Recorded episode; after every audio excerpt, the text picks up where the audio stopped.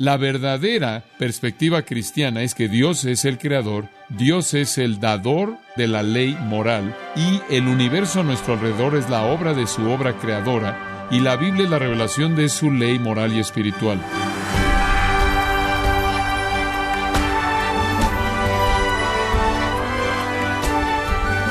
Bienvenido a esta edición del programa Gracia a vosotros con el pastor John MacArthur. Toda la creación fue perfecta desde el principio, no hubo un proceso evolutivo, y a diferencia de lo que dice la evolución, la vida no empezó en el agua, sino que Dios la inició en la tierra con las plantas verdes el día 3. La vida no evolucionó desde el agua y luego fue a la tierra, sino lo contrario. Bueno, pero ¿qué tantas diferencias hay realmente de acuerdo al relato bíblico? A continuación, el pastor John MacArthur compara estos relatos con más detalle en la serie titulada La batalla por el comienzo, en gracia a vosotros.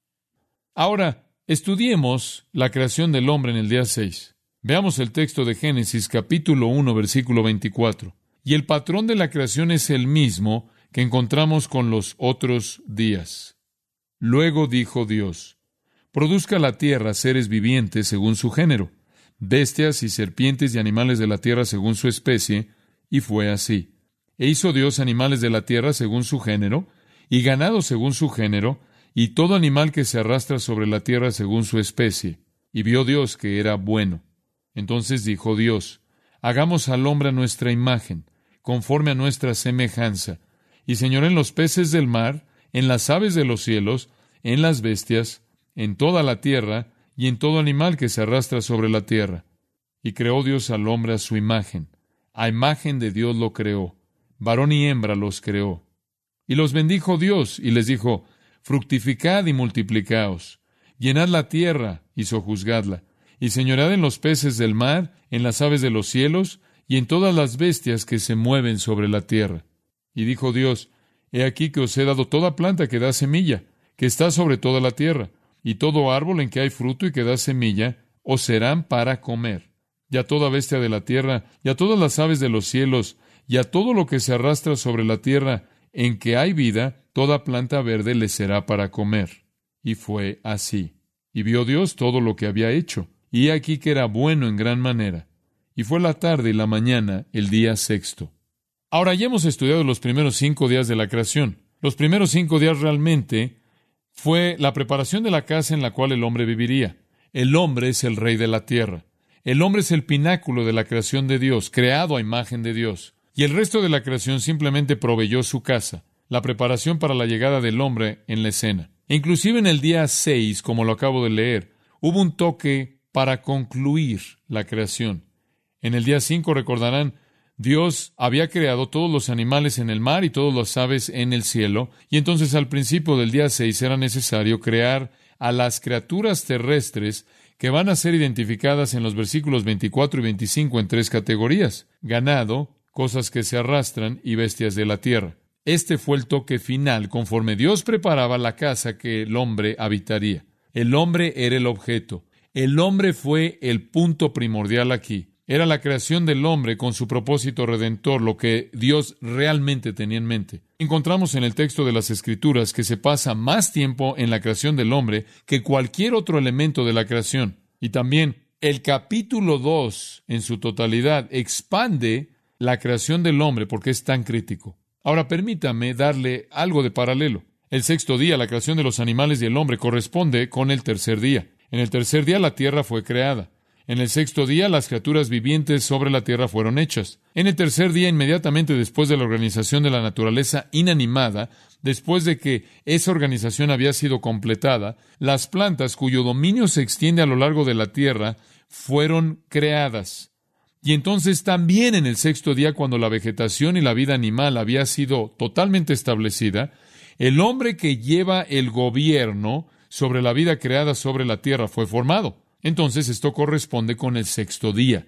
Y hemos visto esos paralelos a lo largo de este pasaje. El día uno corresponde con el día cuatro, el día dos corresponde con el día cinco, y el día tres corresponde con el día seis. Ahora el patrón es el mismo. Versículo 24. Luego dijo Dios. Versículo 25. e hizo Dios. Esos realmente son paralelos. Dios crea literalmente al hablar las cosas para que existan. En una manera hebrea típica, esta obra de la creación es repetida de dos maneras diferentes para sellar la claridad clara del registro. Luego dijo Dios, es una declaración paralela, e hizo Dios, lo cual refuerza que cuando Dios dijo, hizo. Y en general, Dios dijo, produzca la tierra seres vivientes. Seres vivientes. Estos son animales terrestres. Los animales terrestres ya creados en el día 5, los animales del aire, las aves y aquellos que vuelan creados en el día 5. Únicamente quedaban los animales terrestres. Por cierto, no evolucionaron, sino que fueron creados instantáneamente. Criaturas vivientes creadas y se refiere a los animales terrestres en tres categorías. Creo que, por cierto, son fascinantes. Y esto no estaría en línea con la taxonomía contemporánea, creo que lo podríamos llamar así, la categorización temporal de animales, tales como los anfibios y reptiles y todo eso, los mamíferos y demás. La Biblia simplemente le presenta tres categorías simples. Ganado, cosas que se arrastran, y bestias de la tierra. Ganado o bestias, creo que casi todos los eruditos hebreos están de acuerdo con esto, es una palabra que habla de animales que pueden ser domados y domesticados para el uso del hombre. Pensamos inmediatamente, cuando pensamos que hemos domesticado un animal, por ejemplo, un perro. Pero eso no es de lo que la Biblia está hablando, no es lo que la Biblia tendría en mente, debido a que el perro realmente no tiene uso alguno, a menos de que lo haya entrenado para ir por el periódico. Fuera de eso, no tiene uso alguno. Puede jalar algo y supongo que un perro podría pastorear ovejas si está entrenado de manera apropiada, y quizás hay un uso ahí y eso encajaría en esa categoría. Pero generalmente estos serían el tipo de animales, por ejemplo, que proveen leche, tales como una cabra y una vaca y un animal que podría ser montado como una bestia de carga y cosas así. Animales que pueden ser domados y domesticados y usados por el hombre. Y después una segunda categoría aquí son serpientes. Y claro, inmediatamente viene a la mente serpientes y también lagartijas y cosas así. Pero probablemente va más allá de eso. Cualquier cosa que se arrastra sobre la tierra. Eso incluiría un mundo de insectos, como también, y la mayoría de los eruditos también dirían que se refiere a animales pequeños con patas cortas que parecen casi estarse arrastrando, como los conejos, que vienen todo el tiempo a nuestro jardín y se comen las flores. Estos serían con patas cortas. Y un escritor hebreo dice, y cito, animales con patas cortas cuyos vientres no están lejos del suelo. Fin de la cita. Insectos, roedores, como también serpientes y anfibios, etcétera, etcétera. Animales así están incluidos aquí, por cierto, en Levítico capítulo 11, versículo 29.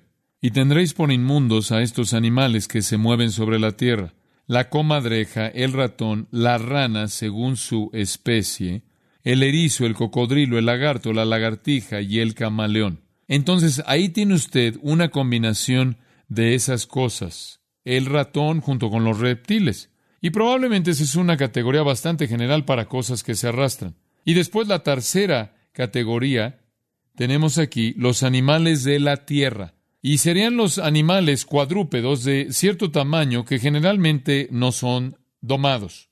Usted sabe, pensamos inmediatamente en leones y jirafas y elefantes y rinocerontes, hipopótamos y tigres y animales así que no son domesticados para ningún propósito para el hombre. Hablando en términos generales, aunque es posible, supongo, por lo menos usar un elefante en la India, pero en general, estos serían los mamíferos grandes que están caminando por la tierra de una manera no domesticada o salvaje. Y entonces ahí lo tiene usted. Digo, realmente no hay nada más que decir. Son animales domésticos y son animales no domésticos. Estos son los que están encima del suelo y están los que se arrastran en el suelo. Esas son las categorías. Ahora, esta clasificación general, como dije, realmente no tiene relación con el sistema arbitrario hecho por los hombres de la taxonomía es simplemente un sistema natural. Ahora quiero señalar el hecho de que estas tres categorías fueron hechos de manera simultánea porque observe el versículo 24.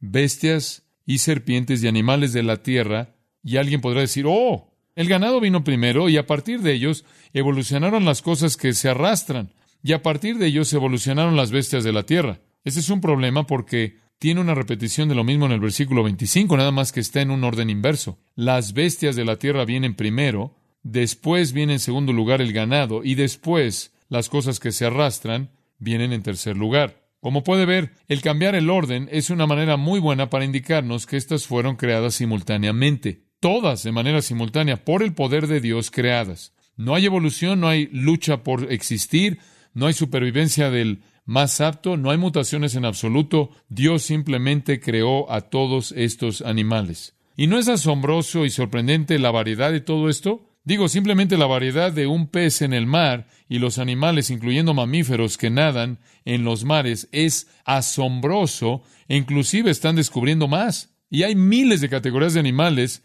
que ya están extintas. Las aves que vuelan en el cielo, algunas personas están involucradas en estudiar esto y están ahí con sus pequeños binoculares descubriendo todas las maravillas de las aves en el cielo y después ve a los animales y los insectos y todos los reptiles y todas las cosas que se arrastran por toda la tierra y simplemente es increíble, es asombroso que Dios tiene una capacidad tan inmensa en términos intelectuales de concebir y diseñar a todas estas criaturas. Pero lo hizo. Y versículo 24, produzca la tierra, produzca la tierra. Ahora, ¿por qué dijo eso? ¿Por qué dijo produzca la tierra?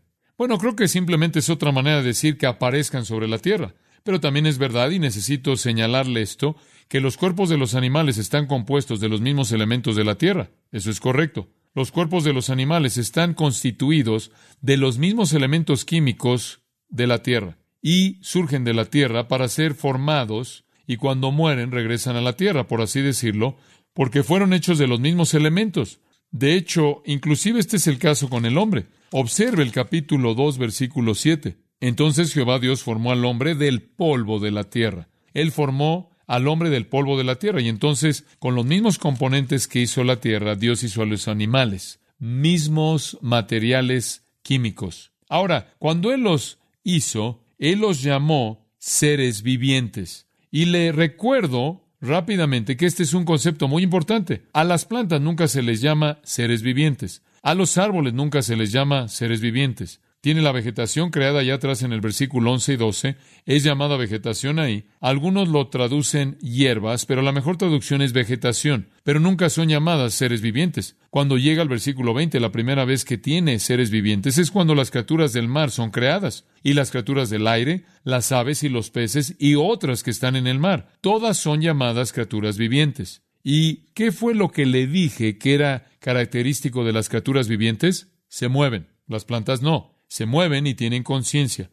Ahora observe de nuevo en los versículos 24 y 25. Repite la frase según su género. Un par de veces en el versículo 24 y un par de veces de nuevo, tres veces de hecho en el versículo 25. Eso se está volviendo algo que conocemos bien. Lo tenemos diez veces en Génesis 1, según su género, según su género.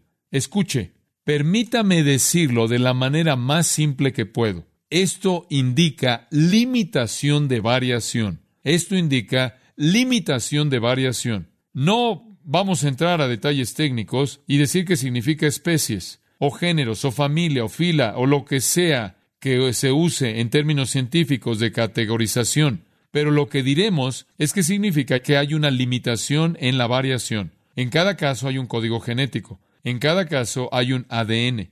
Una tira de cromosomas que está codificada en toda célula de todo ser vivo que determine la naturaleza de ese ser vivo. Y eso es algo que es la esencia de su naturaleza. Puede variar dentro del ADN, pero no puede convertirse en algo diferente de lo que es. Eso está controlado, como lo hemos aprendido muchas veces, por el ADN y se presenta de manera implícita bajo el concepto de género. Género. Finalmente, la creación de estas criaturas terrestres recibe un comentario por parte de Dios al final del versículo 25. En esencia, Dios vio que era bueno. Dios ha estado diciendo esto, por cierto, a lo largo de esta semana.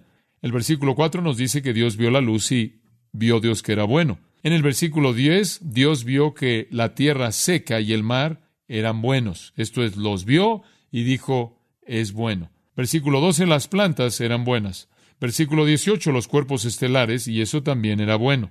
Versículo 21, las criaturas del mar y del aire, y fue bueno. Versículo 25, los animales terrestres, y era bueno. Y finalmente, versículo 31, después de que hizo al hombre, era bueno en gran manera. Todo lo que Dios hizo era bueno. Ahora escuche esto. No hay deformidades, no hay deformidades, no hay mutaciones, no hay inferioridades, no hay selección natural, no hay la supervivencia del más apto, porque no había animales que no fueran aptos. Pero veamos los versículos 26 y 27 y veámoslos por lo menos brevemente. Llegamos al epítome de la creación de Dios. Entonces dijo Dios, hagamos al hombre a nuestra imagen, conforme a nuestra semejanza, y señoré en los peces del mar, en las aves de los cielos, en las bestias, en toda la tierra y en todo animal que se arrastra sobre la tierra. Y creó Dios al hombre a su imagen. A imagen de Dios lo creó. Varón y hembra los creó. Aquí está. Este es el ápice de la creación. Esta es la razón de toda la creación. Y de nuevo tiene la misma fórmula. Versículo 26. Entonces dijo Dios. Versículo 27. Una declaración paralela. Y creó Dios. Y creó Dios. La misma fórmula. Dios habla y crea. Es lo mismo. Esto es lo que se llama creación fiat.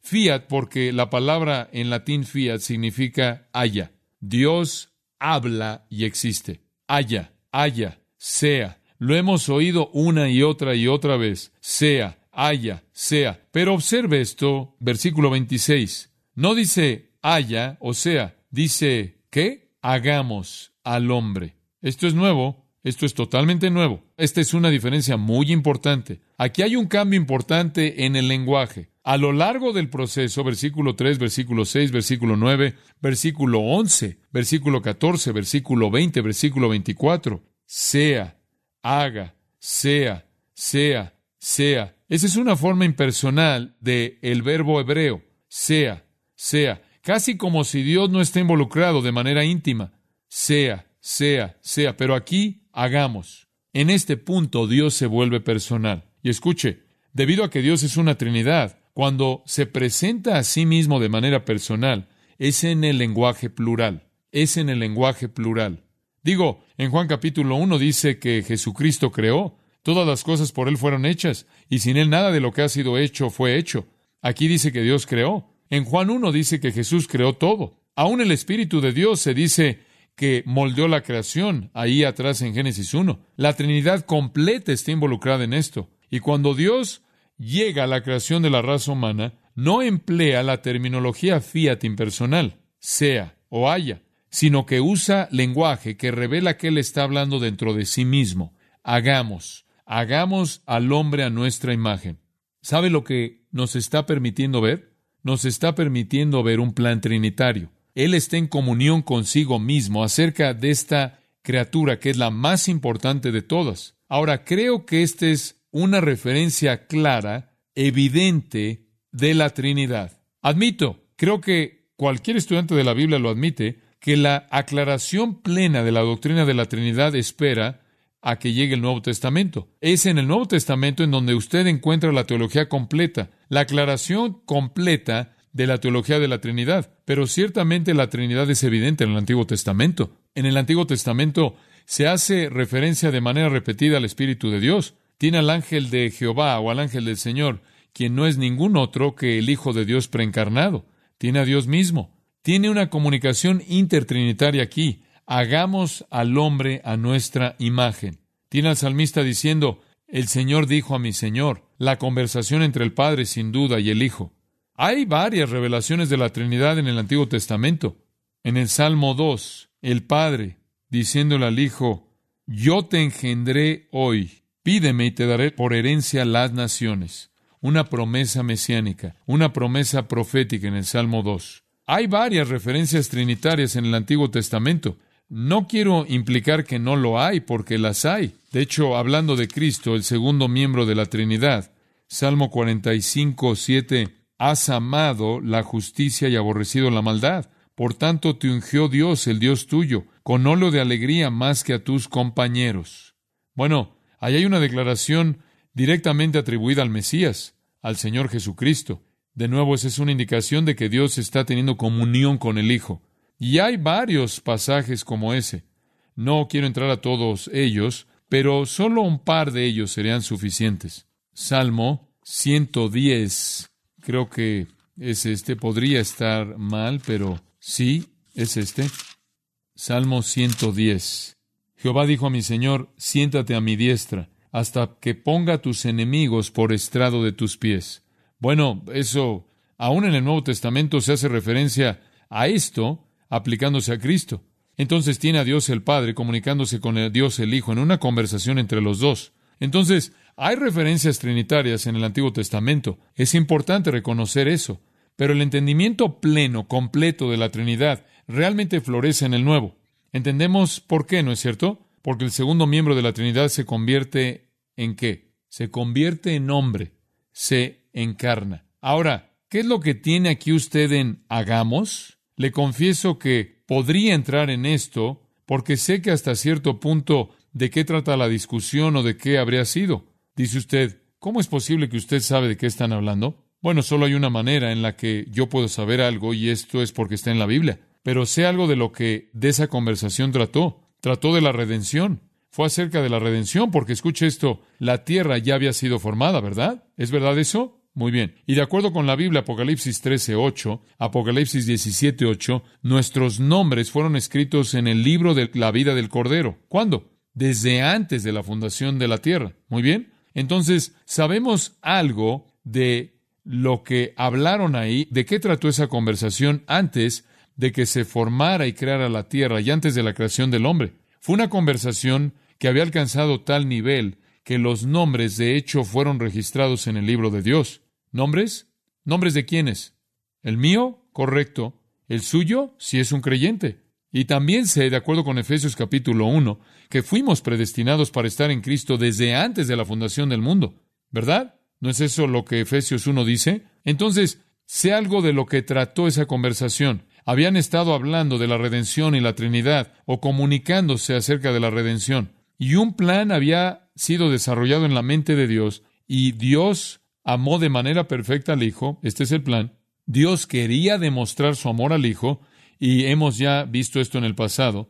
Este es un lugar perfecto para meterlo. Dios amó de manera perfecta al Hijo. Él quiso demostrar su amor por el Hijo, el amor puro que él tuvo por el segundo miembro de la Trinidad. Y él determinó que él haría eso de una manera asombrosa. Esto es, que él conseguiría una novia para su Hijo. Y por una novia quiso decir que él obtendría una humanidad redimida que honraría a su Hijo, adoraría a su Hijo, amaría a su Hijo, adoraría a su Hijo y serviría a su Hijo para siempre. Y literalmente, él traería a esa humanidad redimida a donde la Trinidad vive en las glorias del cielo y vivirían ahí para siempre. Ese era el plan. Crear la tierra y el universo entero y todo lo que haya ahí meramente como el escenario para que se desarrollara el plan. Dice usted, bueno, ¿Fue necesario hacer toda esa creación? Claro, porque la creación habló acerca de Dios y quién era Él y le dijo al hombre de su grandeza y su gloria y su poder, ¿no es cierto? Los cielos cuentan que la gloria de Dios, el firmamento anuncia la obra de sus manos. Y Romanos 1 dice, usted ve la tierra y puede ver que Dios existe, de tal manera que su naturaleza invisible es manifiesta por su creación visible y no tenemos excusa.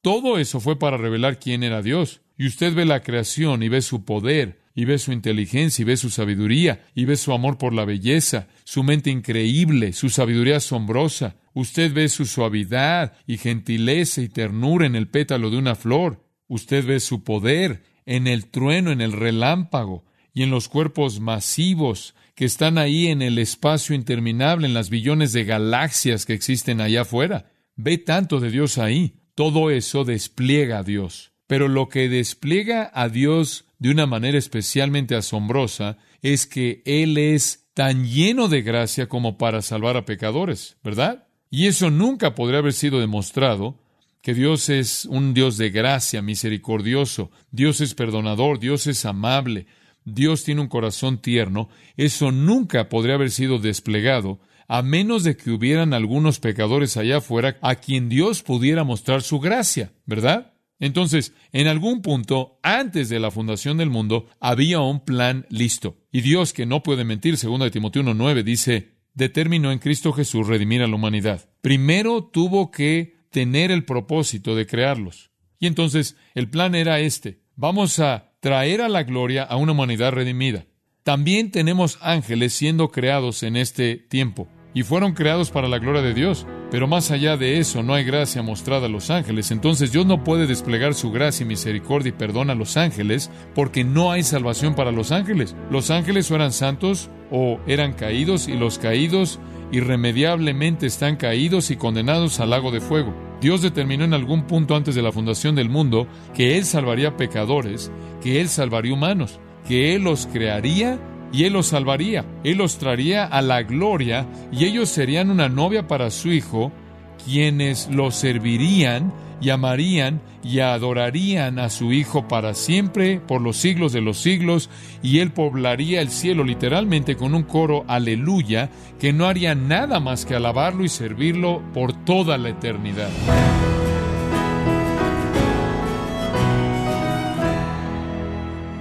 De esta forma concluimos el estudio de hoy con el pastor John MacArthur en la serie titulada La batalla por el comienzo, en gracia a vosotros.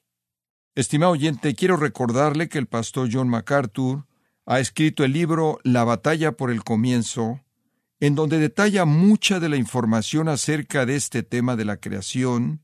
Está incluido todo detalle que usted ha ido escuchando. Puede obtenerlo en gracia.org o en su librería cristiana más cercana.